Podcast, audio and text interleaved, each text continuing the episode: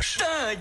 Vous n'allez pas en revenir de celle-là, l'histoire dingue d'Anissa Haddadi. Et cette histoire, Anissa, elle ressemble fort à un abus de pouvoir. Absolument. Nous sommes en Inde où un fonctionnaire du gouvernement, bon, fonctionnaire du gouvernement, c'est l'équivalent de maire euh, ou, ou président de région pour nous en France. Un voyez, c'est- un élu local qui, collectivité, repré- ouais. qui représente une région et lui il fait Mm. partie de l'opposition, celui dont je vais vous parler ce matin.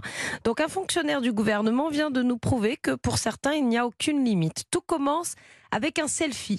Oui, ce fonctionnaire se prenait en photo avec son téléphone lorsqu'il a fait tomber l'appareil dans un réservoir d'eau à Kerkata.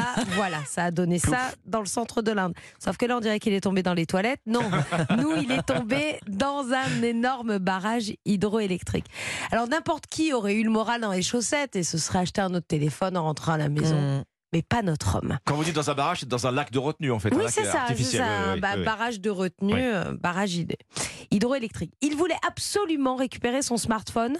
Dans un premier temps, il a d'abord fait appel aux plongeurs. Oui, bon, on fait pas les choses à moitié. Ah d'accord. Il a appelé les plongeurs professionnels qui, pendant plusieurs heures, ont cherché l'appareil. Sans succès. Ah. Le fonctionnaire n'en est pas resté là. Il a ordonné, Hum. bah oui, il a du pouvoir, le vi- la vidange du barrage pour pouvoir récupérer son téléphone. Ah, tout simplement. On- voilà, On oui. ouvre les vannes. Voilà. On ouvre les vannes. Il a fait venir une pompe à diesel et il a fait vider plus de 2 millions de litres d'eau pendant trois jours, sachant, je vous le rappelle, que l'eau est une ressource Oui, c'est essentielle. bien, on n'a pas du tout besoin d'eau. particulièrement en Inde, hein, qui a connu, je vous le rappelle, en février, on en parlait Une ici, sécheresse majeure. ouais. une canicule exceptionnelle avec près de, de 50 degrés, Mm. une sécheresse exceptionnelle et surtout des habitants en Inde qui cherchent de l'eau comme de l'or. Le fonctionnaire a tenté de se justifier, bah évidemment il y avait une bonne raison à tout ça, son téléphone renfermait des données gouvernementales sensibles et selon lui cette, euh, cette eau était inutilisable évidemment, même non potable. Quand- J'espère qu'il nous écoute hein, sur europe1.fr. Je voudrais juste le rappeler que même non potable, l'eau a toujours une fonction, comme par exemple irriguer 600 hectares, 600 hectares de terre aux alentours, des hectares de terre qui peuvent nourrir la population exemple, aussi.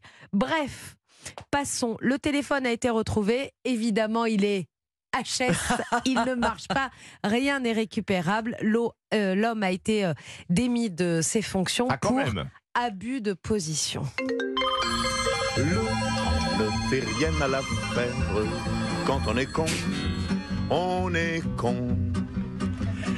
Le choix qu'on playlist soit d'Anissa Haddadi. Ah bah Bon, là, voilà, voilà. c'est un choix bien particulier, Conclusion qui a le mérite d'être- d'être clair. Bon, l'eau est perdue, le téléphone est perdu. Tout est L'eau perdu. est perdue, le Deux- téléphone 2 millions, est de, parti. 2 millions de litres d'eau Oui. euh, sont perdus. Ouais, en trois jours, ouais, ouais, tout est perdu. Il Voilà. n'y a rien à retenir de cette histoire. On a la palme hein, aujourd'hui. Oui, oui, euh, on a un champion, Oui, c'est ça. Merci beaucoup, Anissa.